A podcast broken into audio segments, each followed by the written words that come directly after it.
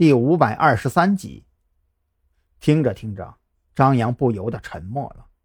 试想一下，一个将近五十岁的人，忽然发现朝夕相处了几十年的老婆很有可能已经死了，而自己毫不知情，还被另外一个人替代了他，并且在自己身边潜伏数年之久，这是多么可怕、多么让人悲痛欲绝的事情啊！能回答一下我之前的问题吗？他性情大变之后有没有说过什么奇怪的话，或者经常去什么地方？等王彦凯的情绪重新稳定下来，张扬这才再次开口问道。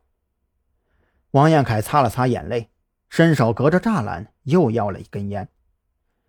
奇怪的话我不记得了，但是经常去的地方不少，比如说他这几年喜欢上跳广场舞了。呃，还有，理发也是固定在一家店铺。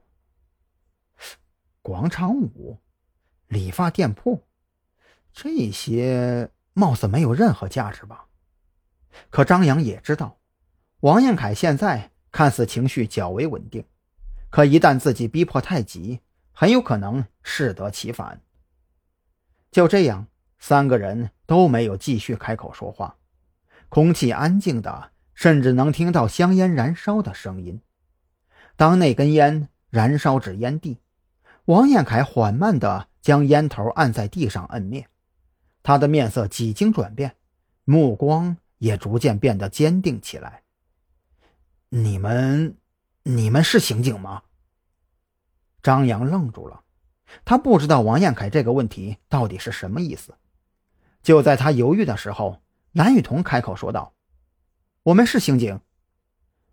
我知道他去过一个地方，但是我不知道他是不是经常去。王彦凯停顿了一下，似乎在做最后的考虑。龙脊山，我跟着他的车到了龙脊山的山脚，我确定他没有发现我，但是，但是我跟丢了。龙脊山，张扬当即掏出手机。打开导航地图进行查看，却发现龙脊山听起来挺霸气的名字，可实际上就是个小山包，而且那个地方还有两个环城高架入口，以及一条国道和两条省道交叉口，怪不得他能把人给跟丢了。可问题是，龙脊山是王彦凯跟丢的地方，又不是他妻子停下的地方啊！仿佛看出了张扬眼中的郁闷。王彦凯当即追了一句：“我确定他下了省道，拐进了一条土路，这条土路就是通往龙脊山的。土路你还能跟丢了？还确定没有被发现？”蓝雨桐听不下去了，这不是瞎扯淡吗？简直把自己两个人的智商按在地上摩擦的节奏啊！